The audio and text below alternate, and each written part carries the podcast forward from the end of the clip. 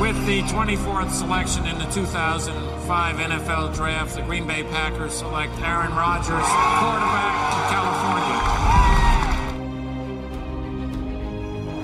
The final snap of Super Bowl 45.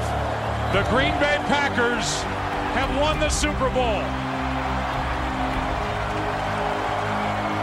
The Lombardi Trophy is coming home. Herzlich willkommen zum Packers Talk Germany.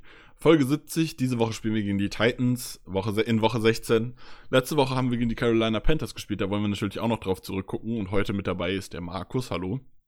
Moin, moin. Und ich, Nick, äh, darf euch heute auch wieder unterhalten. Zunächst mal zu den Bold Predictions. Da waren wir fast schon klassisch richtig gut dabei. Ähm, es ist 24-16 ausgegangen. Getippt hatten wir 38-28 von Chris, 45-17 von Markus und 31-21 von mir. Ich finde, ich war sogar fast nah dran. Ähm, ich habe fast die Panthers-Punkte richtig. Ja, tatsächlich, ja. Naja, sonst ist auch nicht so richtig viel Gutes dabei. Die, die D-Line-Interception von Chris gab es nicht. Äh, Rogers war weit entfernt von 400 Yards und vier Touchdowns. Er hatte nur 143 und einen Touchdown erworfen. Einen hat er noch erlaufen. Ähm, ganz interessanter Fakt: Es ist das erste Spiel in Rogers Karriere, dass er unter 150 Yards wirft und trotzdem gewonnen hat. Spricht auch vielleicht für sich. Ein Return-Touchdown waren wir auch weit davon entfernt. Ich weiß gar nicht, ob wir überhaupt zweistellig Return-Yards hatten. Ähm, bei Markus haben wir dann Aaron Jones 150 plus Rushing Yards, haben wir jetzt gerade festgestellt, glaube ich.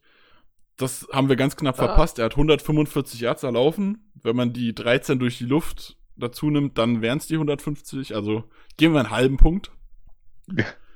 Danke, danke. Devante Adams ist von den 200 Yards tatsächlich auch weit entfernt gewesen diese Woche. Hat ungefähr ein Fünftel hinbekommen bei 42 Yards.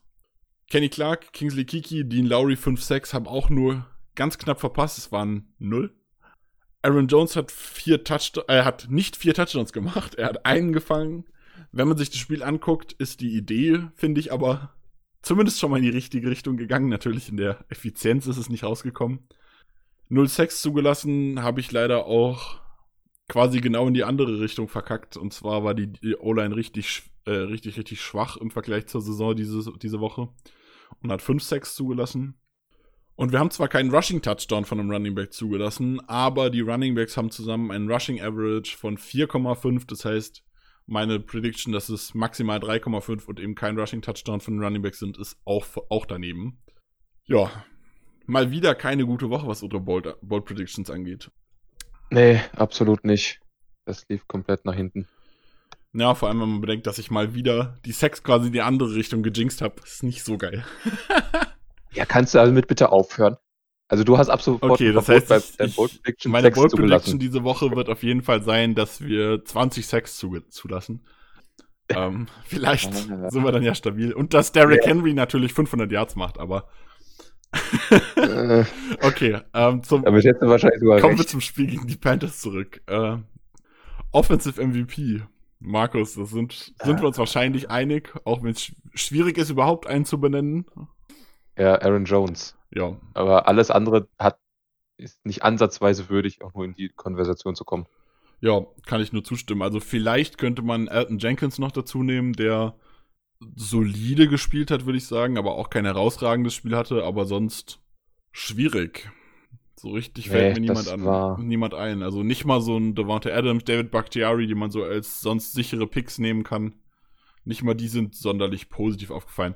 Wobei man da dann bei Bakhtiari wieder sagen muss, das ist auch wieder was für seine Ansprüche. Also er hat zwei Pressures zugelassen, glaube ich, und den Sack, der aber eigentlich nicht seine Schuld ist, wo dann Rogers von Derek Brown aus der Mitte nach hinten geschoben wird und er dann halt reinläuft in Brian Burns. Das ist für einen anderen Offensive Tackle auch schon ein sehr gutes Spiel. Aber halt nicht für David Bakhtiari und das ist letztendlich das, woran man ihn messen muss. Genau, das ist für den MVP halt zweitrangig, aber natürlich ist es schwer, jemanden als MVP zu nehmen, der seine Erwartungen eigentlich nicht erfüllt hat, auch wenn er trotzdem gut gespielt hat. Exakt. Ja, was gibt's ansonsten zu ja. sagen? Es gab Probleme mit Drops von durch das, hm. den ganzen Kader durch. Also Aaron Jones hat, glaube ich, eins fallen einige lassen. Devonta Adams hat zwei sogar fallen lassen, glaube ich. Äh, Lazar hat einen fallen lassen. Ich glaube, der von MVS, der das eine Target, war kein Drop. Der war einfach nicht gut geworfen, wenn ich es richtig im Kopf habe. Ja, das, hat, Aber- das war ja im ganzen Spiel so, dass Aaron Rodgers einige Pässe hat, die er auch hätte fangbar werfen können. Genau, also Also, Rodgers selbst war auch auch- nicht so akkurat, wie man es gewohnt ist. Insgesamt muss man sagen, Hm. die ersten drei Drives, also die erste Halbzeit, hat die Offense eigentlich ganz gut Lief gut. funktioniert, vor allem weil Aaron Jones halt relativ gut gelaufen ist. Und in der zweiten Halbzeit hat dann wenig funktioniert. Also wir haben äh, Ende viertes Quarter nochmal ein Field Goal gemacht, um das Spiel zu sichern quasi. Gerade nochmal ein Mhm. Two-Score-Game draus gemacht, dass die Panthers nicht nochmal rankommen. Aber ansonsten war da in der zweiten Halbzeit sehr, sehr wenig. Also wir haben auch dann nur 5 von 12 Third Downs konvertiert. Und die sieben nicht konvertierten sind auch alle in der zweiten Hälfte gewesen. Also das war wieder so ein typisches Spiel. Bei 5 von 5. Hm?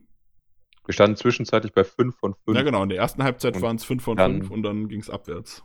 Wobei aber das dann auch wieder was ist in der zweiten Halbzeit, wo man dann, wo dann halt auffällt, dass wir dann uns am effektivsten bewegt haben, als wir das Third Down gar nicht gebraucht haben. Also die Packers scheinen mit dem Third Down irgendein, irgendwie schlechte Erfahrungen gemacht zu haben, irgendwelche Probleme zu haben. Weil, also man kann halt, wenn man den Ball bewegt, dann meistens in den ersten zwei Downs.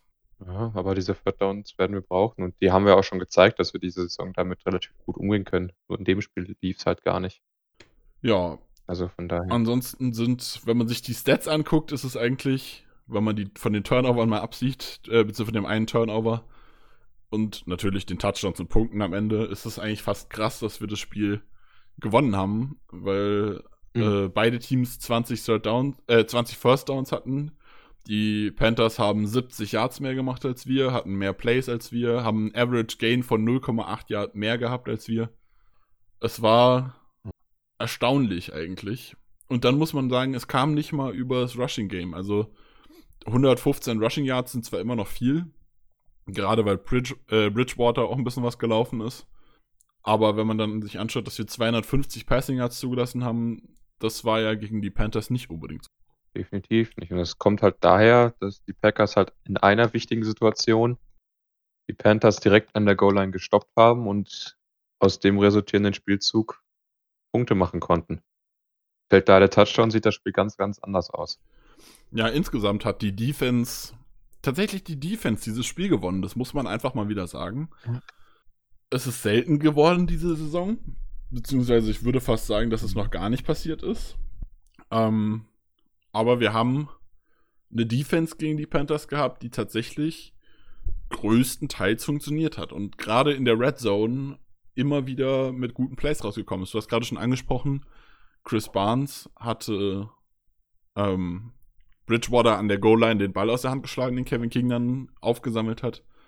Ein ganz, ganz wichtiges, äh, ganz, ganz wichtiger Turnover, den Matt LeFleur auch als Play of the Game bezeichnet hat. Wo er auch recht hat, definitiv. Als singuläres, äh, als, als einzelnes Play definitiv, ja. Aber fangen wir bei der, bisher haben wir erstmal noch was zur Offense zu sagen. Ähm, wir hatten ja schon gesagt, Nee. die O-Line hatte auch so Probleme. Ganz Mhm. extrem aufgefallen ist mir da Lucas Patrick, im, der im Pass Rush, also in der Pass Protection, echt massive Probleme hatte. Das ist mir diese Saison noch nie Oh. so heftig aufgefallen. Derek Brown hat ihm da richtig zugesetzt. Und Derek Brown, Top 10 Pick aus diesem Jahr. Man hat schon erwartet, dass der sehr, sehr gut spielt gegen uns und er hat dieses Spiel mal gezeigt, was so sein Potenzial ist in der NFL und hat da mal ordentlich aufgeräumt. Also denke, man kann auch, man sollte ein Spiel nicht überbewerten, also war allgemein ja kein guter Auftritt. Von daher nicht zu sehr überbewerten, aber dass Lucas Patrick eben der Schwachpunkt dieser Offensive Line ist, hat sich in dem Spiel bewahrheitet. Ja, wobei mir auch ähm, Billy Turner und pa äh, Rick Wagner in der Pass Protection nicht allzu gut gefallen haben. Und ich habe es auch schon gesagt, Bakhtiari hat halt ein bisschen schlecht. Struggles gehabt und Jenkins war auch nur solide bis gut. Mhm. Also es war insgesamt kein guter Auftritt. Und was sich halt auch wieder bewahrheitet ist, Rogers spielt gerade diese Saison sehr viel besser in der Clean Pocket. Also in der, wenn Mhm. er seine Ruhe hat in der Pocket, dann ist Rogers wirklich super Elite. aber mit Pressure hat er diese Saison so seine Probleme bisher. Und gerade Druck durch die Mitte. Das haben wir gegen die Bucks schon gesehen und das haben wir jetzt gegen Carolina durch die D-Line auch extrem gehabt, dass halt, mein Druck, Druck durch die Mitte ist immer ein sehr gutes Mittel gegen den Quarterback. Aber dass das Aaron Rodgers so sehr zusetzt, kennt man eigentlich nicht. Ja, dann kam halt noch dazu, dass die Receiver wieder so ein bisschen Probleme hatten. Also da hatte ich das Gefühl, dass die Panthers Defense insgesamt einfach gut eingestellt war. Und die haben oh. viel, also am Anfang hat es halt ein bisschen gedauert. Die, wie gesagt, die ersten drei Drives waren alle drei Touchdowns. Gerade mit Aaron ja. Jones hat man da richtig gut, hat es richtig gut geklickt. Aber dann in Halbzeit 2 hat die Defense einfach gut adjusted und hat einfach sehr, sehr gut gegen das gearbeitet, was die Offense macht. Also die Schemes haben nicht mehr funktioniert, die äh, Pocket hat nicht mehr gehalten, die Receiver sind nicht frei geworden. Es war einfach insgesamt dann kein guter Auftritt mehr.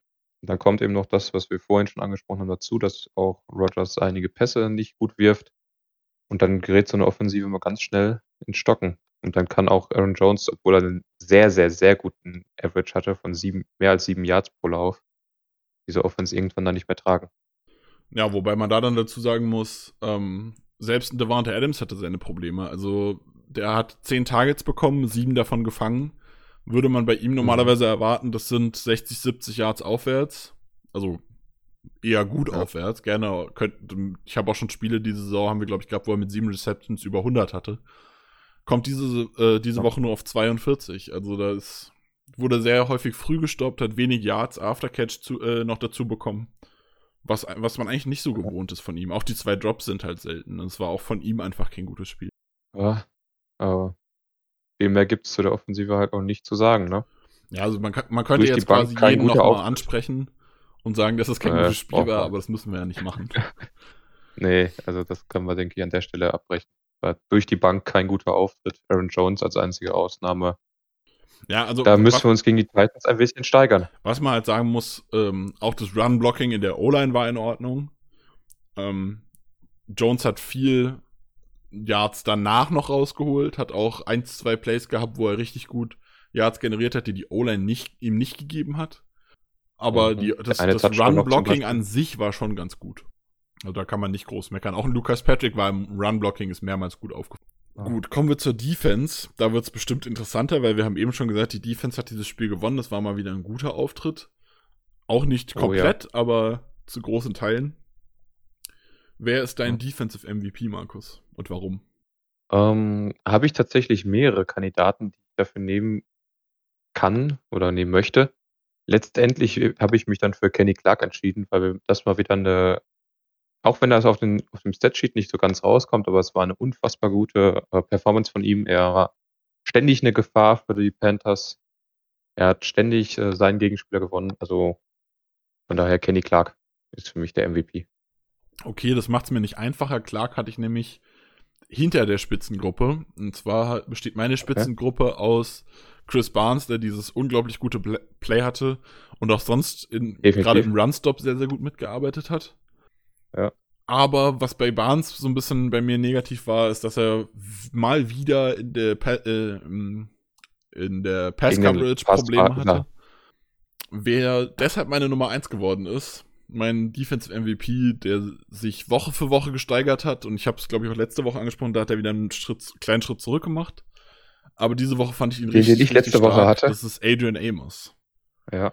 Also er hat wirklich. Auch absolut verdient. Genau, er hat diese Woche mehr in der, bisschen mehr in der Box gespielt. Ähm, die Snaps, die normalerweise Raven Green gespielt hätte, hat dann Amos in der Box gespielt, also vorne als zweiter Linebacker in Anführungszeichen. Und dafür ist Will Redmond auf Free Safety hinten reingegangen.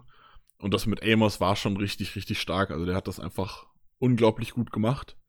Und kann ich nur meinen Hut ziehen. Er hat, äh, er hat es jetzt einfach geschafft, sich Woche für Woche zu steigern und ist jetzt einfach mhm. richtig, richtig gut diese Woche gewesen. Und wenn er das anhalten kann oder vielleicht sich sogar noch mehr steigern, also er hat ein, zwei Plays gehabt, wo er minimal wackelig war. Wenn ich jetzt noch, noch mehr steigern kann, dann muss ich ganz ehrlich sagen, habe ich mit Amos gar keine Sorgen mehr. Und die Gedanken Anfang der Saison, dass man ihn vielleicht sogar nach der Saison cutten könnte oder müsste, sind bei mir mittlerweile einfach komplett weg äh, bin ich. Mich wunderte, dass du die Gedanken überhaupt hattest. Also ich fand den Saisonstart von ihm tatsächlich schwach. Also ich war zum, zum ja. Saisonstart sehr enttäuscht von ihm. Aber er hat sich echt reingearbeitet. Aber er spielt ja jetzt wirklich wieder auf einem sehr, sehr guten Niveau und ja, wie, er war auch wie einer gesagt, meiner die, Kandidaten. Die Gedanken hatte ich zum Saisonbeginn. Also die habe ich jetzt schon Ja. länger nicht mehr so. Also sie haben sich schon stark abgeschwächt und spätestens nach dem Spiel ist das für mich klar vorbei. Also Adrian Amos ist richtig, richtig guter Safety einfach. Also ich habe es gerade schon angesprochen, der ist auch, war auch einer meiner Kandidaten. Chris Barnes wegen dem unfassbar wichtigen Fumble, was er geforst hat, auch. Dann aber letztendlich überlegt, äh, wen ich dann nehme. Also die drei waren es für mich, Amos, Barnes und Clark. Deswegen dann habe ich mich für den entschieden, der am, konstant, am konstantesten gut aussah. Deswegen Kenny Clark. Aber ich kann auch voll verstehen, dass du Amos genommen hast. Also hat auch ein paar sehr, sehr, sehr Plays gehabt. Ja, können wir direkt vorne bei Clark in der D-Line bleiben. Bei der Defense Genau. gab es ja ein bisschen mehr zu besprechen. Dean Lowry ist mir relativ positiv aufgefallen. Also er hatte am Ende nur einen Hm. Assisted Tackle auf dem Statsheet stehen. Aber gerade im Pass Rush ist mir. Lowry zwei, dreimal positiv aufgefallen, hat Tannehill gut Druck gemacht. Tannehill, du meinst Bridgewater. Äh, ja, natürlich Bridgewater. Tannehill kommt. Tannehill kommt, Tannehill, kommt diese Woche. Ich hoffe, der kann, er kann's auch, er kann auch auf Tannehill viel wollte ich wollte gerade sagen, ich will jetzt nicht jinxen, aber da darf Lowry gerne weitermachen. Aber ja, natürlich hat er auf Bridgewater Druck gemacht, Entschuldigung. Genau. Also, die gesamte Defensive Line, also Dean Lowry war so der zweite Mann hinter Clark, auch Kingsley Kiki fand ich ein unheimlich gutes Spiel gehabt. Also für seine Verhältnisse unheimlich gut. Also war schon noch ein kleiner Qualitätsunterschied meiner Meinung nach, zumindest zu Kenny Clark. Und äh, aber macht Laune, dass wir jetzt auch mal so langsam von der, Def von der Defensive Line eine gute Performance sehen. Ja, sogar Lancaster hat zwei, drei, ist mir zwei, dreimal positiv aufgefallen in den Snaps. Also die D-Line insgesamt hat ein relativ ordentliches Spiel gemacht. Kein überragend gutes, aber Mhm. für, für Packers Verhältnisse sehr gut. Und das ist ja schon mal ganz wichtig. Da können sie jetzt anfangen und nächste Woche direkt dran anknüpfen. Und nächste Woche müssen sie dran anknüpfen. Na genau, also Da nächste wir Woche zu. richtig wichtig. Genau. Wie, wie sieht es mit denn den auf den. Edges aus, Markus? Ich werde nichts sagen. Ähm, also, der Darius und Preston Smith haben unheimlich gutes Spiel gemacht, beide. Also aus Preston kommt wieder in die Form, die er letztes Jahr hatte. Hat immer wieder Drucksituationen auf den Quarterback. Er hat in dem Spiel jetzt auch so einen Sack gebracht. Aber er hat sich mindestens noch zwei, drei, hat ein bisschen Pech gehabt, dass dann halt Bridgewater eben doch noch ein bisschen mobil auf den Beinen ist. Sonst hätte er da mindestens zwei mehr gehabt. Und die absolut grundsolide Performance für ihn. Gut, wenn du dich nicht traust, dann mach ich's einfach. Ähm, Rashawn Gary hat auch ein gutes Spiel gemacht. Er hat, ähm, war diese Woche der nur der drittbeste Edge, muss man ganz klar sagen. Zedarius Smith war meiner Meinung nach richtig gut, also er hat sehr viel Druck gemacht. Preston immer mal wieder mit guten Plays hier und da. Gary war am wenigsten im Backfield, würde ich jetzt sagen, aber dafür hat er gerade Inside hat er in den diesen Nitro Packages, glaube ich, heißen die. Wenn man wenn wir halt drei Genau. Edges haben und einer spielt Inside, hat Gary die letzten Wochen schon immer mehr diese Inside-Rolle von sie übernommen, ähm, immer mal wieder gespielt und da hat er auch gegen die Panthers wieder ein gutes. Auch wenn du es nicht hören magst, Markus. Ja, Ja, wie gesagt, ich sag dazu nichts. Und ja, unser vierter Edge äh, stand halt ab und zu auf dem Feld, aber Randy Ramsey ist mir nur durch einen wert. Miss-Tackle aufgefallen, um ehrlich zu sein. Also das ist, ja, er ist halt da. genau. Die Inside-Linebacker hatten wir eben schon angesprochen mit Chris Barnes, der ein richtig gutes Spiel gemacht hat. Willst du weitermachen? Wie hast du Kamal Martin Mhm. gesehen? Ähm, so ein bisschen die, ähnlich wie letzte Woche. Er hat immer wieder seine Momente, gerade gegen den Lauf, aber er schafft sie noch nicht, diese Momente dann auch zu einem erfolgreichen Ende zu bringen. Also äh, mir ist jetzt zum Beispiel eine Situation wieder im Kopf, wo er wieder wirklich sehr stark durch die D-Line, äh, durch die Offensive Line durchfliegt, dann auch Kontakt mit dem Running Back hat, aber es trotzdem nicht so wirklich schafft, den zu stoppen. Und ähm, das ist halt so das, was bei ihm noch fehlt. Also wenn er die, das jetzt halt, ich habe es letzte Woche im Grunde schon gesagt, äh, wenn er diese Momente auch mal vollenden könnte, dann wäre das auch ein richtig guter Linebacker. Er ist unser bester Linebacker, meiner Meinung nach, in der Coverage. Hat er Was aber jetzt echt Potenzial. keine hohe An äh, kein hoher Anspruch ist. Also Nein. bei den Packers der beste leider, Linebacker in leider. Coverage zu sein, ja, also, Nee, ne? ist halt, Also es ist genau wie der Beste in Tackling Schalke zu der sein, das ist nicht schwierig. ja. Also, also er hat halt äh, aufgrund seiner Speed, er ist offensichtlich der schnellste Linebacker von den dreien, die sich da abwechseln in der Mitte. Und dementsprechend ist er halt auch so ziemlich der Einzige, der da zuverlässig ähm, mit in die Coverage gehen kann. Wobei man auch sagen muss, dass Kirksey ein sehr, sehr gutes Playing Coverage hatte, wo er irgendwie 30, 40 Yards Downfield gegen den Wide Receiver angeht. Ja, wie hast du so Kirksey gesehen? Ja, also dieses eine Play habe ich tatsächlich auch mit einem. Ich habe sogar zwei Plusse für dieses Play auf meinen Zettel gemalt. Ich habe mir diese Woche mal Notizen gemacht. Mhm. Ähm, aber so richtig zufrieden war ich mit ihm dann insgesamt halt auch wieder nicht. Also er hat dann auf dieses eine Play kommen dann mehrere, die mir nicht gefallen. Seine Run-Defense ja. gefällt mir nicht so richtig gut. Wenn er dann nee. mal äh, rusht in den Blitzes, sieht's auch irgendwie es sieht bei Kirksey alles so ein bisschen unbeholfen aus. Also in dem Tape, was ich mir vor der Saison angeguckt habe zu Kirksey, sah das alles schöner aus. Bin. Das war halt letztes Jahr. Na, ich bin immer noch nicht zufrieden mit ihm. Also das kommt halt auch bei ihm, finde ich, ein bisschen Pech dazu. Also er hat zum Beispiel eine Szene bis mir im Kopf geblieben, da ist, äh, wer war es? Ich glaube, es ist DJ Moore. Der ist schon fast gestoppt von zwei Packers, dann kommt fliegt Kirksey als Dritter rein und schiebt ihn aus dem Tackle wieder raus, sodass der dann nochmal 20 Yards macht. Ja, das, das, ist halt immer, ist halt immer so dieses, natürlich ah. sollen, also äh, Matt LeFleur hat ja sogar dafür auf, dazu aufgerufen, dass alle hinrennen und tackeln. Aber ja. im besten Fall tackelt man halt so, dass der Raum verliert und nicht, dass man ihn noch weiter den, das Feld runterschiebt. Das ist nicht der Sinn der Sache. Und das ist halt bei Kirksey aktuell immer der Fall. Also der hat, ich finde auch da Ansätze, die, er hat die, die richtige Idee, aber er schafft es dann einfach nicht, das Ding auch zu Ende zu bringen. Und ähm, man muss auch dazu sagen, dass Kirksey, man merkt ihm an so ein bisschen das Alter, finde ich, so was die Spritzigkeit angeht, was die Geschwindigkeit angeht. Kommt da nicht mehr nicht immer so ganz hinterher. Naja, ist ja auch erst 28, also man merkt ihm das Alter an, das ist schon äh, ein bisschen heftig, aber also man merkt ihm, finde ich, viel eher an, dass er jetzt halt in letzter Zeit sehr häufig verletzt war und nicht so richtig im Tritt ist, finde ich. Er ist 28, hat den schon über 30 einsortiert. Nee, Kirksey ist 28. Ist also er wurde im zweiten Vertrag dann gecuttet, glaube ich. Oder hat er, hat er überhaupt einen zweiten Vertrag unterschrieben? Ich weiß es aus dem Kopf gerade gar nicht. Könnte auch sein, dass er aus dem Rookie-Vertrag raus ist. Er ist 28. Also recht. Ja, also ist noch relativ Mein jung. Fehler, ich hatte ihn schon, hatte ihn noch für über 30 einsortiert. Ja. Also so, so wir, wir fassen zusammen, wir sind beide nicht glücklich. Ja, wir sind beide nicht so wirklich glücklich. Ne? Äh, ich habe gerade mal geguckt, er hatte eine Verlängerung bei den Browns. Also wurde ja. 2014 gedraftet, hat dann vier Jahre gespielt, hat verlängert und wurde dann aber schon, also er hat 2017 im dritten Jahr, nein, im vierten Jahr verlängert und wurde nach 2019 gecuttet. Das heißt, zwei Jahre von seinen vier Jahren waren schon durch. Das heißt, er hat vor den Packers hat er sechs Jahre gespielt. Ja. Gut, und beim Browns die Jahre zählen doppelt. Im Alter.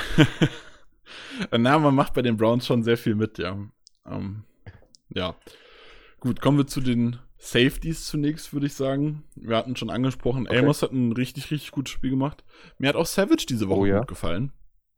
Also er hat. Gebe ich dir absolut recht. Er hat ein, zwei Plays gehabt, wo er mir auch wieder negativ aufgefallen ist, aber insgesamt war das eine richtig gute Leistung. War, hat, man hat seine, seine Geschwindigkeit wieder gesehen, also diese Silent-to-Silent-Range, die, wie man es immer nennt. Hat mir echt mhm. gut gefallen bei Savage. Also hat einen wichtigen Job gespielt, auch in der Run-Verteidigung. Möchte ich anmerken, mir hat aber besser gefallen, wenn er auch Richtung Box gespielt hat, als äh, in tiefer Coverage. Also er gefällt mir besser, wenn er in diesem Bereich, sag mal, zwischen Line of Scrimmage und First Down, also in diesem 10-Yard-Bereich, wenn er da agieren kann, gefällt er mir deutlich besser, als wenn er tief steht. Da hat er, macht er deutlich mehr Plays. Ja, da ist halt ich, es ist auch irgendwie so ein bisschen einfacher, da Plays zu machen, weil da natürlich alle, es ist noch kein ja, Open Field. Ähm, also das ist ja immer so ein bisschen was, wo Sullivan, äh, Sullivan sage ich jetzt schon, ähm, Savage immer so ein bisschen Probleme hatte, ist auch den, den richtigen Winkel zu nehmen oder hat sich mal durch einen Fake verladen genau. lassen. Sowas gehst du halt so ein bisschen aus dem Weg, genau. indem du ihn näher an die Line of Scrimmage schiebst. Da ist, hat der Receiver in der Regel dann oder ein Running Back noch nicht so viel Tempo drauf und kann dich nicht so einfach verladen, sage ich mal. Da muss er sich auch noch um andere Spieler kümmern einfach. Also mhm. es reicht nicht, Savage zu verladen, weil dann halt daneben ein anderer steht, der dich dann umtackelt. Ja, trotzdem, äh, Savage gegen den Lauf, ein paar sehr gute Spielzüge auch gehabt. Ähm, also kann man drauf aufbauen, auf jeden Fall auf der Performance von beiden Safeties. Also, ja, tatsächlich. Da mache ich mir wenig Sorgen. Tatsächlich fand ich auch Will Redmond als dritten Safety diese Woche gar nicht so schlecht. Der ah. quasi für Green reingekommen ist, aber halt, wie ich vorher schon sagte, in der Free Safety Rolle und Amos ist dann nach vorne gegangen. Ähm, mhm. Es ist kein Amos hinten, es ist kein Savage hinten, aber ich sag mal, als dritter, Schrägstrich, vierter Safety ist das in Ordnung. Und auch Vernon Scott hat eine ordentliche Rolle gespielt, meiner Meinung nach. Ich weiß nicht, siehst du das anders? Ähm, bei Redmond bin ich mir, bin ich anderer Meinung. Also Vernon Scott fand ich, hat ein solides Spiel gemacht, wenn man eben sagt, er ist der dritte, vierte Safety. Bin ich vollkommen mit zufrieden. Will Redmond ja, gefällt mir nicht ganz so auf dem Feld. Also er hat mir schon in der Greenie-Rolle nicht gefallen und jetzt, ähm, wo er den tiefen Safety spielt, weiß nicht, wirkt nicht so eine, wirkt nicht so sicher da hinten, finde ich. Ja, also er ist halt nicht der so also er ist halt gerade wie gerade im Vergleich zu Amos niemand, der so alles absichert.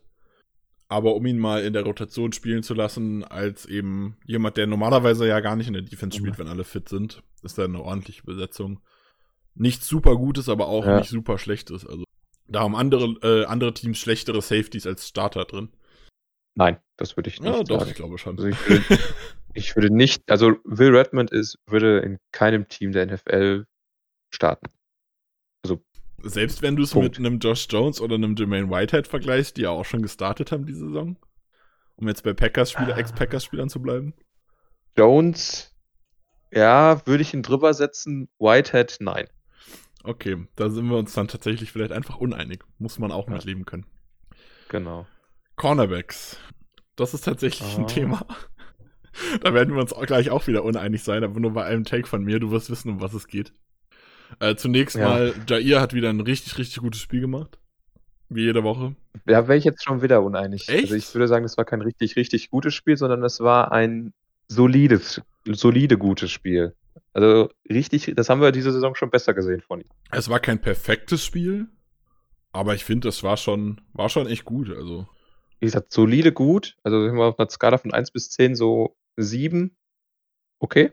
Alles gut? Na, ich, ich würde ich würd eher in Richtung 8 gehen, aber ja, ungefähr, kann man, kommt man hin. Also, ja. Ist vielleicht nur ein Formulierungsding. Ich glaube, wir sind gar nicht so weit auseinander. Okay. Aber jetzt wird's spannend. Deine Meinung zu Kevin King? Uh, hoffentlich ist die Saison schnell vorbei, damit wir den nicht mehr sehen müssen. Okay, dann bist äh, du tatsächlich da noch, noch radikaler als ich. ja, also. Ich fand ihn nicht ganz scheiße, aber. Ich, äh, nee. Also mir gehen auch langsam die Argumente aus, die ich für ihn finden soll. Na, also ich muss ganz ehrlich sagen, ich fand Kevin King ja letzte Woche schon schwächelnd und habe gesagt, es war ja. eins seiner schlechteren Spiele und da hat Josh Jackson bessere Spiele gemacht diese Saison. Aber diese Woche war Kevin King wirklich schlecht. Also es ist mir ich, hab, ich fand ihn wirklich, also es könnte vielleicht eins seiner schlechtesten Spiele seiner Karriere sein. Ich habe ihn, glaube ich, noch nie so häufig schlecht in Man-Coverage gesehen. Oh. Das ist, also, hat mir wirklich gar nicht gefallen. Vor allem, wenn man bedenkt, dass es halt nur die Panthers sind. Also, Bridgewater ist kein überragender Quarterback. Ähm, gut, Robbie Anderson, beziehungsweise äh, Robbie Anderson hat, glaube ich, viel gegen Jair gespielt. Ähm, DJ Moore ist ein guter Wide Receiver. Aber auch da, da muss einfach mehr kommen. Also er bietet sich halt auch null an, einen zweiten Vertrag zu kriegen. Und dementsprechend bin ich auch mittlerweile fast, fast zu 100% sicher, dass er bei uns keinen zweiten Vertrag kriegen wird.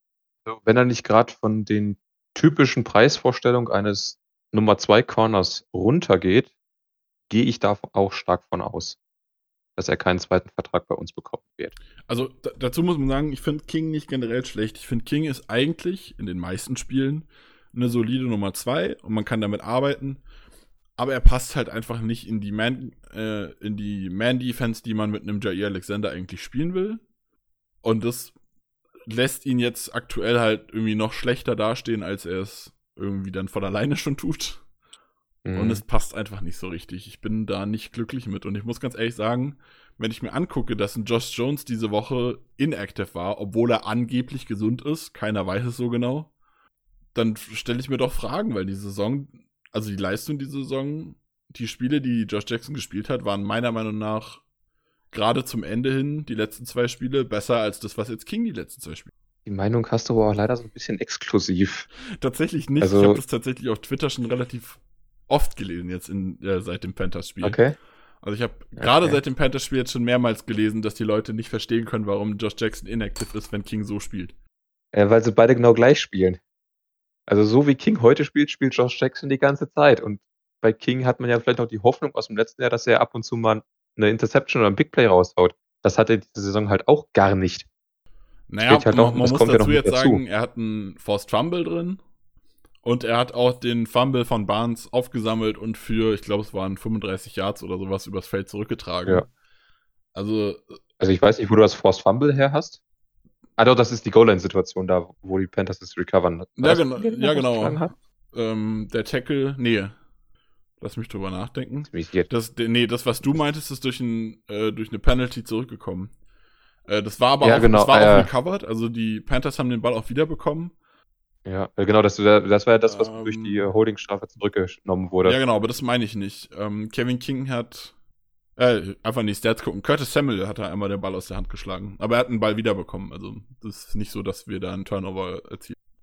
Dann habe ich das nicht im Kopf drin. Dann hat er wenigstens einen Big Play geliefert. Ja, also er war, und gerade wie gesagt, er hat auch den Fumble von ba den Barnes verursacht hat, aufgesammelt. Von daher, beziehungsweise Bridgewater verursacht. Barnes an Bridgewater verursacht, formulieren wir es so. Ähm, also er hat schon seine Plays immer wieder drin, aber es reicht halt nicht, nur Big Plays zu haben, wenn man halt sonst super unkonstant ist. Wobei man auch sagen muss, dass so eine Fumble Recovery, wie in der Situation, ähm, die kann man von jedem Spieler erwarten, dass er das Ding da aufsammelt. Also Äh, Ja, da möchte ich ihm auch nicht so viele Pluspunkte für gegeben sehen. ja, kann man, kann man auch so sehen, definitiv. Ja. Es ist halt so ein bisschen schwierig. Ja. King gehen so langsam so ein bisschen die Argumente für sich aus.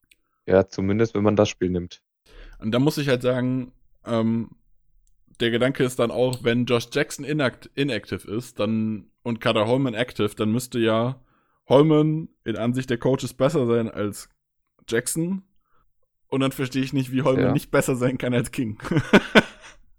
also, ich verstehe es, weil ich da nicht der Meinung bin, dass er besser ist als Jackson und auch nicht besser als King, aber Mhm. ähm, also es, diese ganze Cornerback-Situation verwundert mich gerade. Man hat nur fünf fitte Corner, davon stehen drei die meiste Zeit auf dem Feld. Und dann ist einer Richtig. inactive. Und das ist alles schwierig. Ist für mich. Wo man auch sagen muss, dass Shannon Sullivan sehr, sehr gutes Spiel hatte, dieses Spiel. Um Genau. die Diskussion da jetzt mal, da würde ich. zu Da, bei dem waren wir ja noch nicht. genau. Aber da stimme ich dir wieder zu. Da bin ich wieder auf deiner Seite. Nachdem er mir die Also, letzten Wochen sehr, sehr häufig schlecht aufgefallen ist. Also war ein richtig gutes Spiel. Hat auch, hat er auch ein Big Play. Hat er einem, ähm, wer war das denn? Ich weiß gar nicht, wem hat er äh, noch eine Incompletion rausgemacht, aber bei einem ganz, ganz wichtigen Play, irgendwie 30 Yards durch die Mitte. Mir fällt leider gerade nicht mehr ein, wem er Ah. den Ball aus der Hand geschlagen hat. Aber also ja, Sullivan hat richtig gut gespielt, ja, definitiv. Die Interception hätte er auch verdient gehabt, die da zurückgepfiffen wurde. Auch wunderbar gemacht von ihm. Ja, Äh, ja, so, so als Slot-Cornerback gefällt, hatte mir dieses Spiel wieder ziemlich, ziemlich gut gefallen. Ja, also, also Outside daher- äh, gefällt er mir gar nicht und Slot hatte mir die letzten Wochen auch nicht gut gefallen, aber diese Woche war, war stark. Nee, nee, die letzten Wochen nicht. Aber diese Woche War hat stark. das ziemlich gut gelöst. Gut, was gibt's sonst noch zu sagen? Mason Crosby, wie immer. Ja, wir haben keinen Special Teams Big Play Ich wollte zugelassen. gerade sagen, wir haben zwar auch nichts bekommen, aber Ja. also, ich habe eben schon gesagt, ich weiß gar nicht, äh, ob wir überhaupt einen äh, Punt Return, äh, Punt Return zweistellig haben. Ähm, Kann ich jetzt auch aus dem Kopf nicht sagen. äh, ein Return von Austin für fünf Yards gab's. Ansonsten Oh. Zur Kenntnis genommen. ähm, zwei Fair Catches und einige Touchbacks, fünf Touchbacks. Ja, Jamal Williams auch in seiner neuen Rolle als Kick-Returner. Ja, genau, also Er hat den Ball nicht fallen lassen. Naja, bis diese Woche hat er äh, fast gar nicht gespielt, weil er sich ja verletzt hat, glaube ich. Relativ früh. Mhm. Ja, Oberschenkelverletzung. Ähm, aber wie gesagt, es waren fünf Touchbacks bei Kicks. Es war ein, äh, ein Ball, den die Panthers gedownt haben. Also den wir gar nicht aufgenommen haben bei Punts und zwei Fair Catches bei Punts. Das heißt, bei acht Kicks haben wir quasi nichts gemacht. Und einmal für fünf Yards zurück, das ist dann auch, ja, was soll ich sagen? Ist in Ordnung. Mhm. J.K. Scott hat wieder zwei, drei richtig, richtig gute Punts dabei gehabt. Da war auch einer innerhalb der zehn der Panthers, wo sie anfangen mussten. Ja, Special Teams, ich sag, ich sag mal vorsichtig mit einem Zeigen nach oben, wobei das halt auch nicht schwierig ist. Exakt. Gut, dann würde ich Jo. noch jetzt bei dem Roster-Thema. Diese Woche gibt es an Roster-Moves, glaube ich, gar nichts. Habe ich zumindest nichts mitbekommen. Nee, ähm, nicht könnte wirklich. man erwähnen, wer es bei den Packers in den Pro Bowl geschafft hat. Es ist wieder soweit, die Saison ist noch nicht vorbei, wie immer. Trotzdem stehen die Pro Bowler der Saison fest.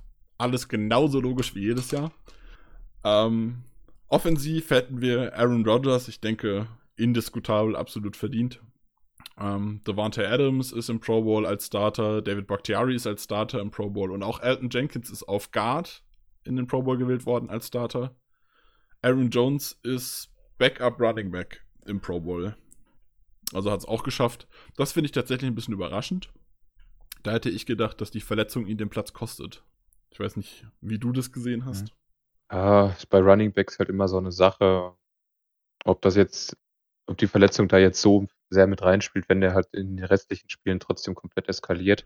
Ja, aber das war bei, Von bei daher- Aaron Jones jetzt ja die letzten Wochen nicht der Fall. Da war er ja eher, er hat nie schlechte Spiele gemacht, aber so richtig eskaliert und auffällig, was man dann in Highlights sieht. Also Pro Bowl muss man ja dazu sagen, ist viel Fan, äh, großer Teil der, ich glaube 50% der Votes, wenn ich richtig im Kopf habe, sind Fanvotes. Ja, ja, 50% sind Fanvotes. Von daher ist es ja auch mh, in einer gewissen Weise wichtig, dass man einfach sich einen Namen macht. Und da ist Aaron Jones diese Saison meiner Meinung nach nicht so übertrieben krass mit Highlight-Plays aufgefallen. Ja, aber am Anfang der Saison hat er seine Highlights gehabt und das reicht ja aus, weil da setzt du dich in dem, im Gedächtnis der Fans fest. Also fand das schon durchaus berechtigt, dass er da jetzt ist. Ja, also ich, ich will auch nichts dagegen sagen. Ich hätte nur nicht.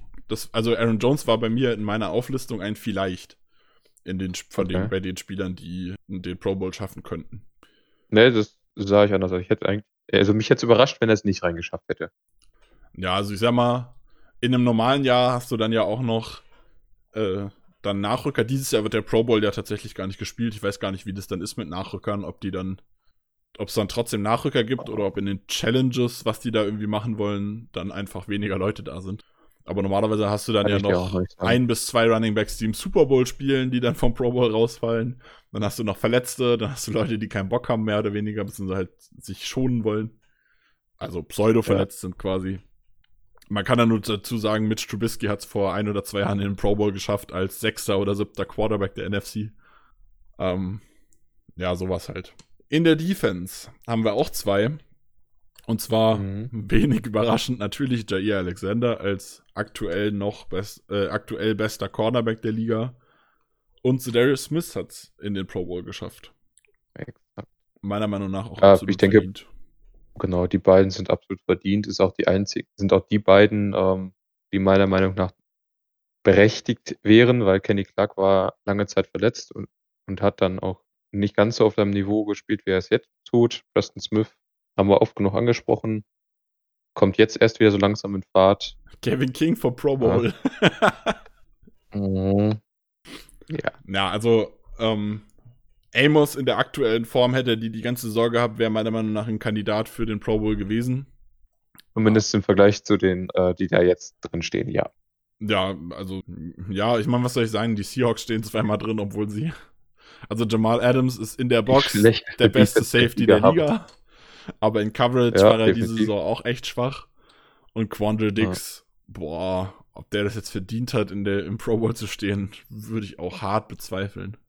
Ja, absolut. Vor allen Dingen, wenn man mal sieht, also ich, kommt halt darauf an, ich habe jetzt gerade nicht im Kopf, wo zum Beispiel ein Jeremy Chin im Voting war, ob er halt bei den Linebackern aufgeführt war oder bei den Safeties.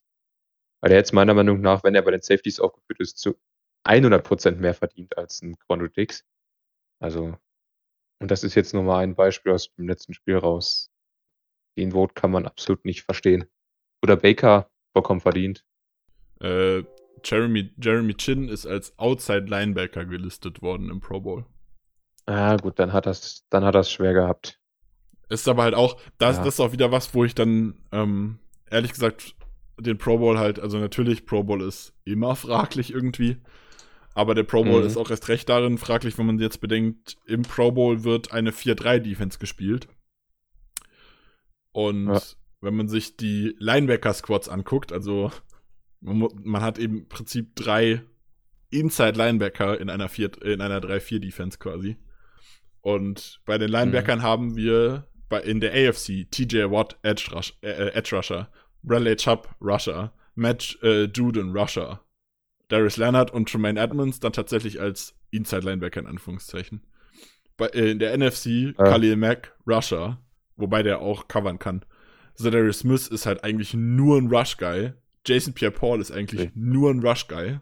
Und dann hast du noch mit Bobby Wagner und Fred Warner zwei Inside-Linebacker in dem Sinne.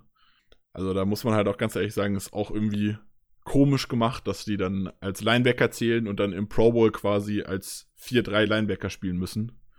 Was sie ja eigentlich gar ja, nicht die so wirklich können. Bei also ihren Kriterien mal, überarbeiten. Ja, ich sag mal, TJ Watt und Khalil Mack können das so ein bisschen, aber der Rest, puh, schwierig. Also von, den von den Edges natürlich. Klar, Darius Leonard und so weiter sind, können auch in der 4-3 ja. gut äh, Linebacker spielen.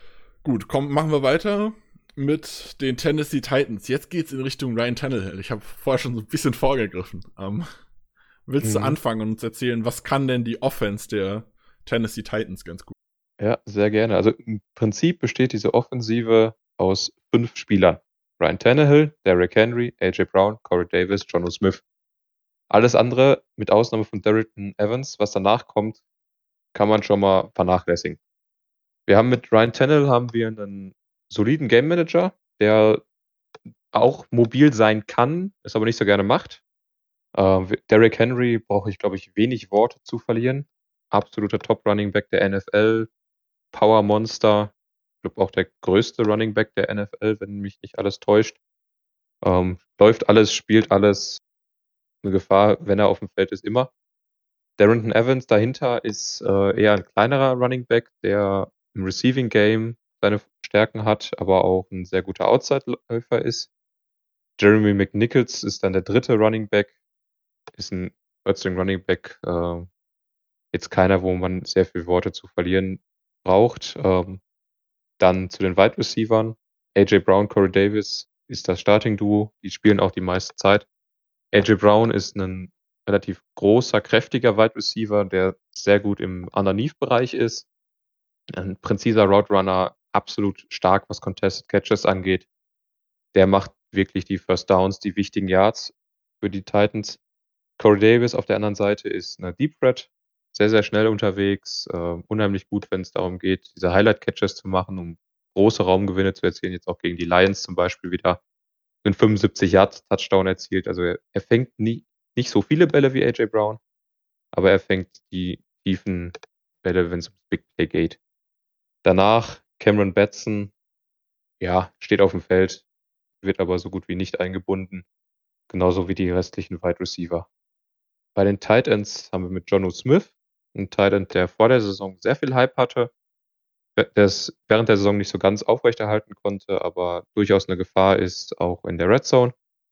Ein sehr guter Tight End, ähm, spielt, äh, kann auch viel äh, in diesem Underneath-Bereich bewirken. Weniger so ein klassischer ähm, Jimmy Graham-Typ, sondern eher ein klassischer Tight End. Danach Anthony Ferguson und Michael Pruitt. Michael Pruitt wird häufig als Art auch mal als Fullbacker eingesetzt, also ist mehr ein Blocking Tight End. Und Anthony Ferguson ist so, ja, ein durchschnittlicher Tight Nummer drei halt, also jetzt nicht wirklich erwähnenswert in irgendeiner Weise. Also kann nichts gut, kann nichts schlecht. Dann Theoretisch der Backup-Titan Geoff Swaim ist questionable, also da wissen wir noch gar nicht, ob er spielt. Aber auch der ist nichts Überragendes. Die Offensive Line der Tennessee Titans ist ziemlich durchschnittlich. Sie ist überdurchschnittlich, wenn es darum geht, ähm, gegen den Lauf zu blocken. Also wenn sie sich selbst in Bewegung setzen kann und die Gegner wegschieben kann, ist sie überdurchschnittlich gut.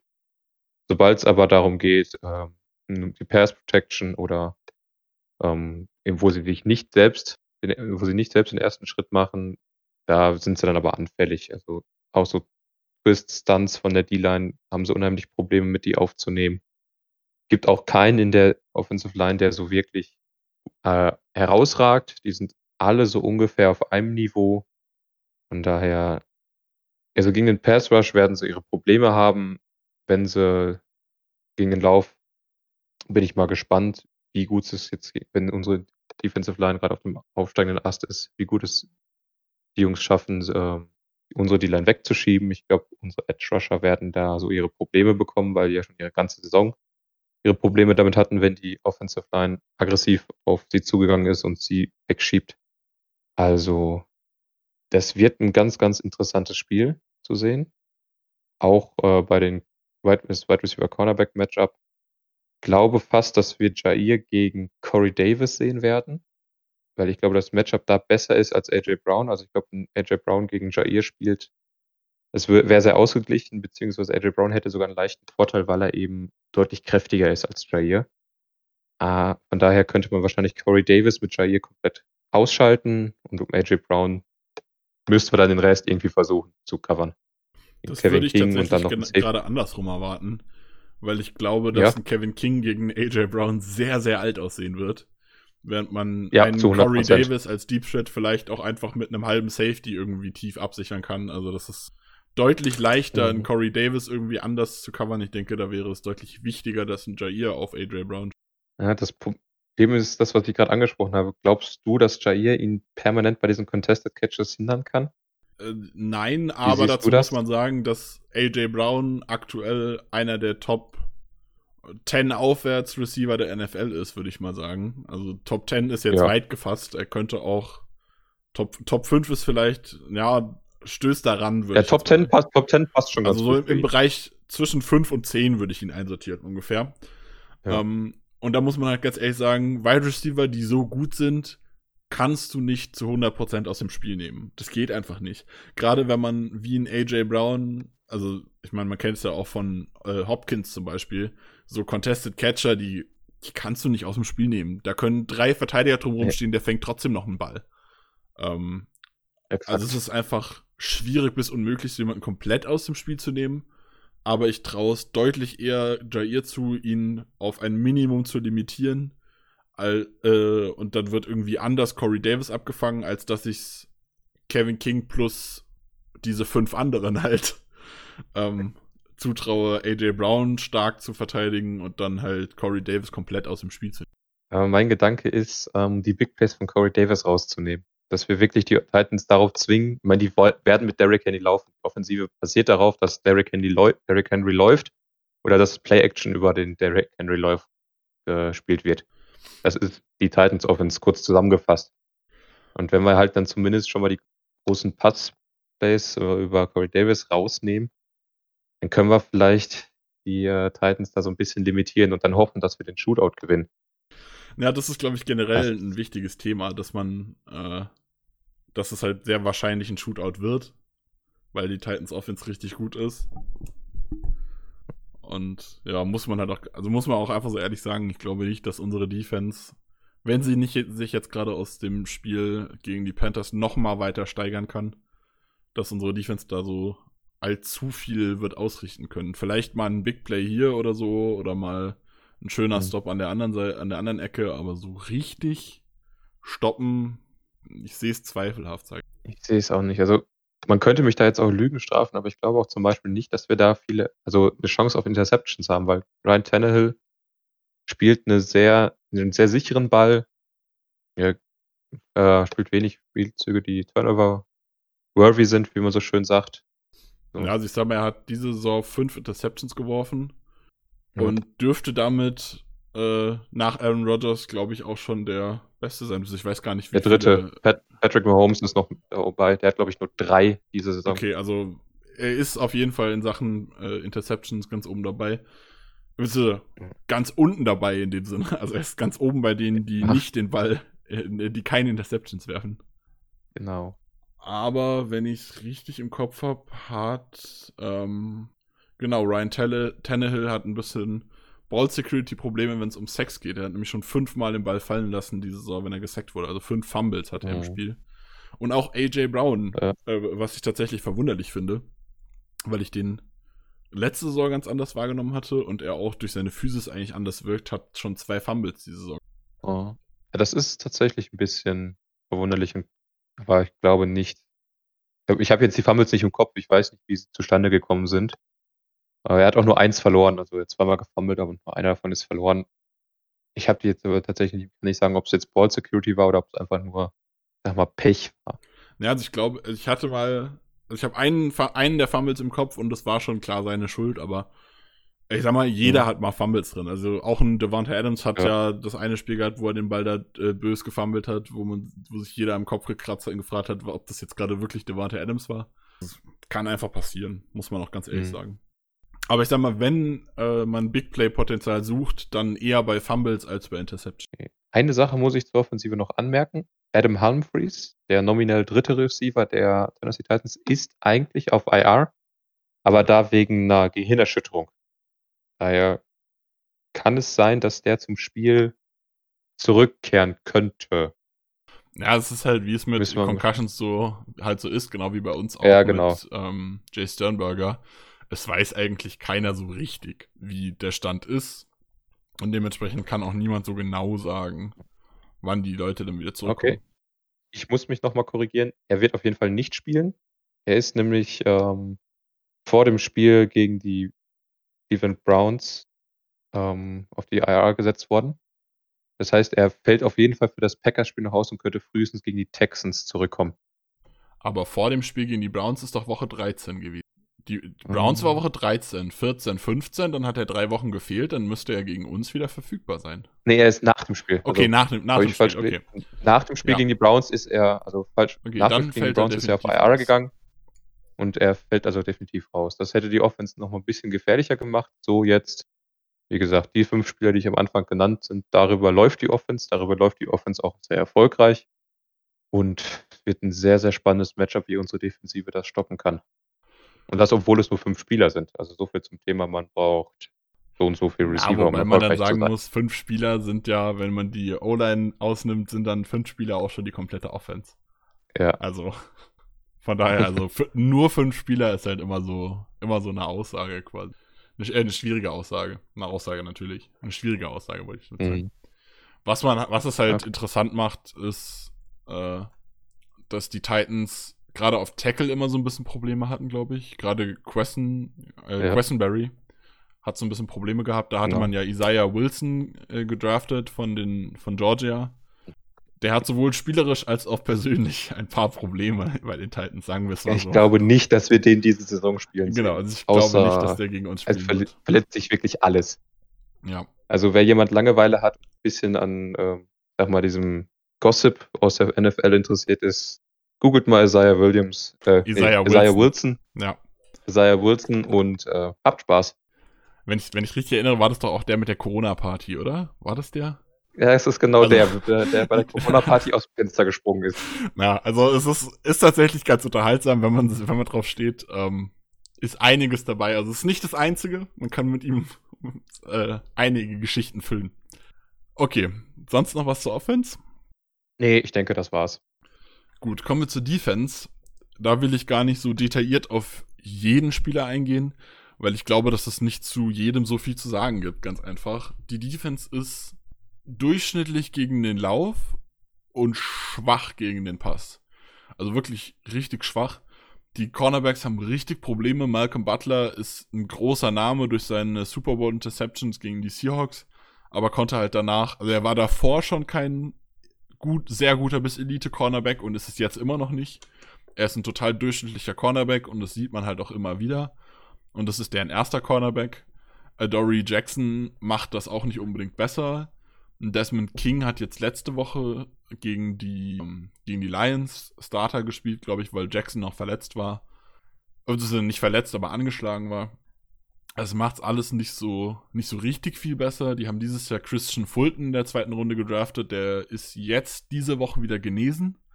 Da wird es spannend, ob er vielleicht schon eine größere Rolle übernehmen kann und vielleicht ein bisschen Sicherheit reinbringt. Aber auch da mache ich mir eigentlich gar keine Sorge. Also die, das Cornerback, die Cornerback-Gruppe ist nicht gut. Auch die Safeties sind nicht überragend, gerade mit, ähm, also Imani Hooker macht einen relativ guten Job. Es ist solide, aber auch nichts Überragendes, muss man dann halt auch wieder sagen. Und Vaccaro war jetzt angeschlagen, hat dementsprechend letzte Woche nicht gespielt, wenn ich es richtig mitbekommen habe. Genau, war nicht im Einsatz. Da haben die sich das alles so ein bisschen aufgeteilt im Backfield. Also Kevin Beard hat äh, gespielt. Nee, stimmt nicht. Jetzt erzähle ich Quatsch, Entschuldigung. Beard ist Starter neben Vaccaro und Hooker hat als Ersatz für Vaccaro gespielt. Ist aber meiner Meinung nach der beste von den drei Safeties in der Leistung, die man gesehen hat. Ganz großes Problem neben dem, äh, der Coverage des Backfields und auch der Linebacker übrigens. Der beste Coverage-Linebacker ist auf IR aktuell und auch raus für die Saison. Ähm, aber gerade der Pass Rush hat sehr, sehr große Probleme. Man hatte einen Jadavion Clowney ja geholt, der aber mittlerweile auch verletzt ist. Ansonsten gibt es im Pass Rush eigentlich nur auf Edge einen Harold Landry, der über Speed immer mal wieder gefährlich wird, aber insgesamt kein überragender Pass Rusher ist. Also da ist er sehr, sehr, sehr, sehr durchschnittlich. Und ansonsten gibt es in der D-Line noch einen Jeffrey Simmons, der da vielleicht raussticht. Aber der ganze Rest ist in der Passverteidigung einfach unterdurchschnittlich und sie sind auch in ich glaube, in Yards oder Punkten zugelassen sind sie 29. der NFL. Also sie sind wirklich schlecht gegen den Pass. Und das merkt man auch immer wieder. Und da muss man halt ganz ehrlich sagen, nach dem Spiel gegen die Panthers, was bei den Packers passtechnisch schwach war, muss man jetzt halt das wieder zum Laufen bringen, um bestmögliche Chancen gegen die Titans zu haben. Was aber ganz gut funktioniert. Achso, willst du noch was sagen dazu, Markus? Ähm, ich wollte noch sagen, dass es, also wenn wir das Matchup Brown gegen Patrick hatten, äh, Simmons gegen Patrick wird ähnlich schlecht ausgehen, wahrscheinlich für das Patrick. Also der dürfte da ähnlich erfolgreich sein. Ja, also wobei, wobei sehr, sehr man dazu sagen Matchup. muss, dass man ja auch, also dass Patrick ja diese Woche, äh, diese Woche, genau, diese Saison noch kein so schlechtes Spiel hatte. Also er hat jetzt die letzten an zwei, drei Wochen ein bisschen Problemchen gehabt, aber er hat ja durchaus mhm. auch richtig starke Spiele schon diese Saison gehabt. Also es ist jetzt nicht so, dass man da sagen muss, okay, dem gibt man sich geschlagen quasi. Gut. Dann hätte ich noch eine zweite Sache anzumerken und zwar zu Chris Fulton. Ähm, der Rookie ist ein unheimlich guter Cornerback auch im Draft gewesen und er ist nur deswegen so weit runtergefallen, weil es bei ihm ein paar Off-Field-Issues, nennt man es im Englischen so schön, also äh, bei ihm gab es neben dem Platz so ein paar Geschichten. Das passt ganz das gut ein oder andere. Isaiah Wilson, sagen wir. Genau, also auch der Junge ist kein Kind von Traurigkeit neben dem Platz. Ähm, hat sich jetzt aber, sagt, er hat sich jetzt gefangen und vom reinen Talent auf dem Feld her ist er mindestens der viertbeste Cornerback dieses, Cornerback dieses Drafts gewesen. Eventuell auch der drittbeste, je nachdem. Also der Junge hat schon wirklich viel Talent. Ja, also es ist ein, ähm, der kann schon was, aber die Frage ist halt, wenn er jetzt frisch aus seiner Verletzung kommt, kann er wirklich Impact haben? Ich vermute nicht. Aber man weiß es halt nicht. Ansonsten kann man noch sagen, die Run-Defense ist solide. Da ist auch wieder ein Jeffrey Simmons, der immer mal wieder einen guten Impact hat.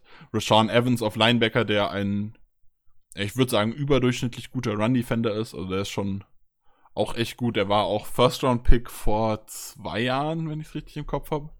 Also 2018. Müsste mit, ähm, mit Roquan Smith, glaube ich, zusammen in einem Draft gewesen sein. Nee, stimmt nicht. Ähm, nee, nee, nee, die waren unterschiedlich. Äh, äh, Rocco Smith war mit Tremaine Edmonds in einem Draft, so rum. Genau. Der war. Genau. Aber 2018, Rocco Smith war 2019. Ja, aber 2018 genau. Also genau. Rashawn Evans war auch ein First-Round-Pick. Genau, war First-Rounder. War. Jetzt muss ich gerade überlegen, es gab in dem Jahr auch eine Diskussion zwischen zwei Linebackern, wer der Beste ist. Uh, nee, stimmt Gott. nicht. Doch, das, doch, das Ach, war der Draft. Ähm, Roquan Smith. Ja, war das? Roquan Smith, äh, Tremaine Edmonds wurde vor ihm gedraftet und Leighton Vanner Ash und dann war Rashawn Evans der vierte Inside Linebacker, der gedraftet wurde. Ähm, ja, also ist ein guter Passverteidiger für einen First-Round-Pick noch ein bisschen enttäuschend. Also er hat nicht so richtig, also ich mochte ihn im, äh, vor dem Draft sehr gerne, das hat er für, für mich nicht so ganz erfüllt, aber er ist ein guter Spieler, kann man nicht groß dran meckern. Insgesamt ist die Defense einfach nicht gut. Jetzt ist das große Problem, ich habe es eben schon angesprochen, das Hauptproblem dieser Defense ist die Passverteidigung. Wir haben auch schon angesprochen, dass es höchstwahrscheinlich in einem Shootout enden könnte. Jetzt muss man sich natürlich überlegen, schaffen es die Packers nicht nur mit Pässen diese Defense auseinanderzunehmen? Weil gerade gegen Derrick Henry ist es ein sehr laufintensives Spiel. Die Defense ist unsere Defense, also die Packers Defense wäre viel auf dem Feld, wird sehr, sehr schnell müde, hat dann viele Probleme, sich fit zu halten. Während unsere Offense dann im Gegenzug, wenn man viel über Passplays arbeiten würde, sehr, sehr wenig auf dem Feld ist, wenn man sich relativ schnell bewegt.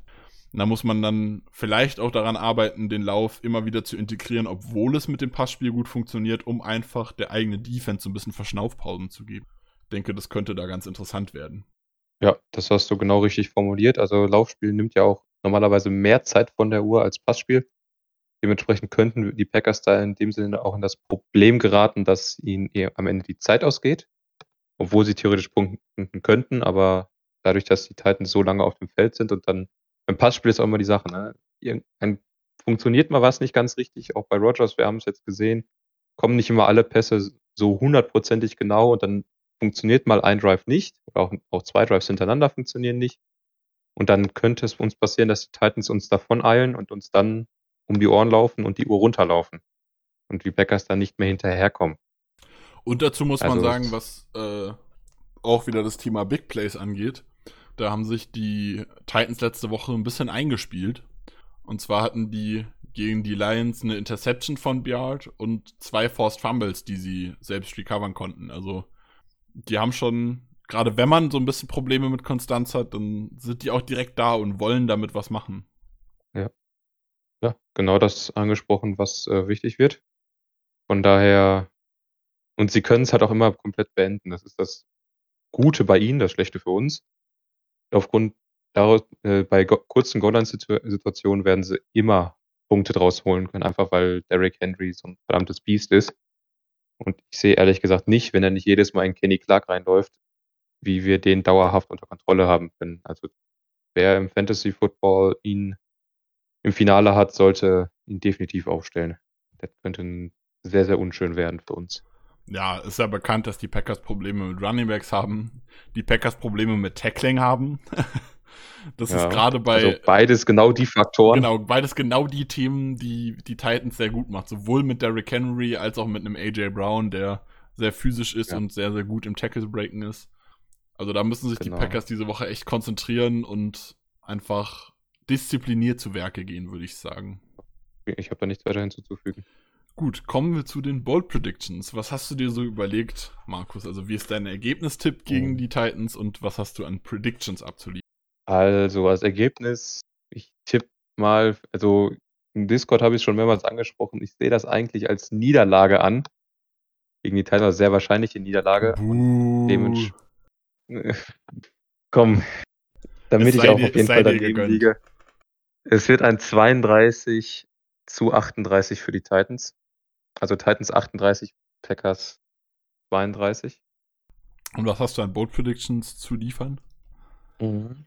Es werden 7 Sacks von unserer Defensive Line und unseren Edge Rushern. Also da nehme ich jetzt ähm, Kenny Clark, Dean Lowry. Schreib's mal als Front 5 ähm, auf. Genau, Front 5. Also sie, mit sie und Preston mit dabei. Dann. Aber Rashan Gary zählt nicht, wenn du ihn nicht extra erwähnst, Markus. Ja, dann zählt er auch nicht. der wird ja eh nichts liefern. Also, also seine drei oder vier Sacks, die hier aufkommen, die kannst du dir dann nicht gut schreiben. ja, wenn der 346 liefert, ich, ja, esse ich einen Besen. Ja, dann machen wir noch. Äh, das nehme ich wörtlich, Markus, mit Videobeweis. ähm, Aaron Rodgers wird mit 400 Yards zurückkehren. Und hm, nehmen wir noch als letztes, was in der Defensive. Ne, habe ich auch schon. Ach komm. Drei Touchdowns von MVS. Uff. Okay, also die drei Touchdowns MVS, ähm, zerstören mir gerade meine Planung für die Bold Predictions. Und zwar hatte ich, dachte ich, ich bin bold und sage, dass Devontae Adams drei Touchdowns macht, aber das kann ich natürlich jetzt mit MWS nicht so stehen lassen. Also muss ich sagen, dass äh, Adams natürlich vier Touchdowns macht, also ganz klar. Okay. Ähm, defensiv ist es tatsächlich schwierig. Ich würde mich gerne wieder an, an die letzte Woche anschließen, aber ich habe ein bisschen Angst, dass das in Sachen Rushing Game ein bisschen in die Hose geht kannst ja unter 300 Yards tippen. Da wird, wird du wahrscheinlich richtig liegen. das ist aber dann sehr, sehr wenig bold. Ähm, ja. Dementsprechend würde ich tippen, dass ein Ryan Tannehill eine Completion Percentage unter 50% hat. Okay. Ähm, und ja, jetzt muss ich überlegen. Ich weiß nicht, wie der Gesundheitsstand von Raven Green ist, um da wieder eine Interception zu tippen. Das macht es schwierig. Josh Jackson ist ja momentan nicht mehr wirklich aktiv, äh, nicht mehr wirklich active. Ey, weißt du was? Ich nehme die drei Sacks von Rashawn Gary. Einfach als Gegenpart zu deinem. Ähm, du hast Rashawn Gary ausgeklammert, ich nehme ihn explizit wieder mit Ja. rein. Okay. Gut, als Ergebnis komme ich dann mit vier Touchdowns, ähm, kommt noch ein fünfter hinzu natürlich, auf ein 35 zu 27, denke ich, ist ein, ja, 35, Okay. 27 ist ein gutes Ergebnis, denke ich.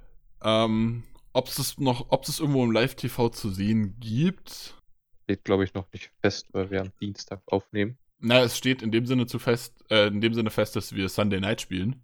Das heißt, es wird definitiv nicht bei RAN gezeigt werden. Ähm, Wir spielen Sunday Night. Wir spielen Sunday Night gegen die Titans. Das heißt, wir, es wird sichtbar sein, natürlich im Game Pass.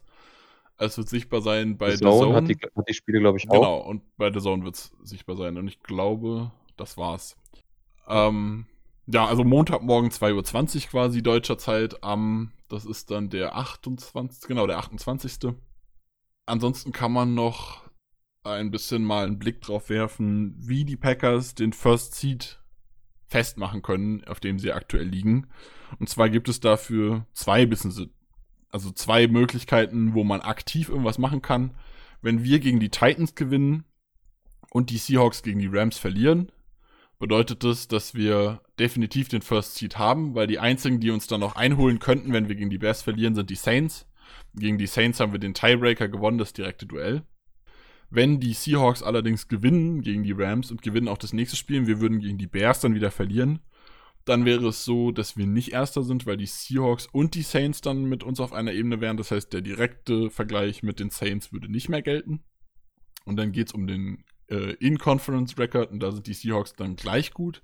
Und ich glaube, über den Strengths of Schedule, also wie stark die Gegner sind, würden dann die Seahawks First Seed sein. Wollen wir aber nicht drüber nachdenken. Wir äh, gewinnen einfach beides im besten Fall. Aber, also wenn wir gegen die Titans jetzt gewinnen und die Seahawks verlieren gegen die Rams, dann sind, haben wir den First Seed sicher. Sollten wir das gegen die Titans verlieren, würde auch ein einfacher Sieg gegen die Bears reichen, weil der Sieg gegen die Bears uns e den eben genannten Tiebreaker, die In-Conference-Games, da hätten wir dann mehr Wins, also die, die, be die bessere, die bessere Siege-Niederlagen-Statistik innerhalb der NFC. Das heißt, wenn wir gegen die Bears gewinnen, sind wir auf jeden Fall Erster, egal wie das Titans-Game ausgeht. Am einfachsten ist natürlich aber einfach beides zu gewinnen und im besten Fall die Saison mit 13 und 3 abzuschließen. Ich denke, da sind wir uns einig. Ähm, Ja, ich bin noch nicht so ganz überzeugt von der Bye Week. Ich erinnere nur, wie wir nach den letzten Bye Weeks gespielt haben. wobei man da dazu sagen muss, dass wir nach der letzten Playoff-Bye-Week letztes Jahr ziemlich gut gespielt haben. Also die Seahawks letztes Jahr war durchaus ein starkes Spiel. Ja, Also man kann, aber man kann nicht zwei sagen, Spiele im Kopf, die nicht so stark waren. ja, aber ähm, man muss ganz Und ehrlich sagen, Das Problem ist auch, äh, wenn das aktuell so bleibt, wie es jetzt ist, würden wir den gleichen Gegner, den wir schon in der ersten Bye Week hatten, nach der nächsten Bye Week auch bekommen. Wenn das jetzt aktuell alles so bleibt. und zwar, wer ist das denn? Also ich weiß es die tatsächlich gar nicht. Bucks. Okay, die Bucks. Also wenn die Saints nicht noch ihre Division vertändeln, kann immer mal passieren. Also ich möchte nichts ausschließen, aber dann wären die Bucks der Fifth Seed und solange dann die, ähm, wenn die Bucks dann weiterkommen, was ich in den Playoffs davon geben, können wir stark ausgehen, dann müsste müsste halt der sechs oder der siebte Seed müsste dann gewinnen, damit wir nicht gegen die Bucks spielen. Naja, dafür müssen ja aber die Bucks auch erst, okay, die Bucks spielen Lions. gegen die Lions. Achso, meinst du den Playoffs? Ja, ja, da würden sie gegen das Washington Football Team spielen. sagen, da würden sie gegen den Gewinner aus Washington, Eagles, Cowboys, was auch immer sich aus dieser grottigen, äh, Ja, aus dieser äh, grottigen äh, Div ja, Division, Gruppe. danke, äh, Ja. was sich aus dieser grottigen Division irgendwie hervorsetzt, würden sie spielen, ja. Ja. Ähm, von daher ist es sehr wahrscheinlich, wobei halt auch die Rams noch den, fünf, den Fifth Seed bekommen könnten. Also, beziehungsweise ich glaube, die stehen aktuell sogar auf dem Fifth Seed im Kopf hab. Also, es ist alles möglich. Es kann so ziemlich alles passieren. Keiner weiß es so genau. Am Ende habe ich lieber den First Seed als den Second Seed, weil man dabei hat und das ist auch einfach gesundheitstechnisch für die Spieler wichtig, dass man sich ausruhen kann. Von daher immer das Beste geben, die wit- mitnehmen. Zu der Bye kommt ja auch noch, dass wir Heimspiele haben durch die äh, Playoffs hindurch. Auch ohne Fans ist das Wetter in Green Bay relativ äh, challenging, ähm, herausfordernd für den Gegner.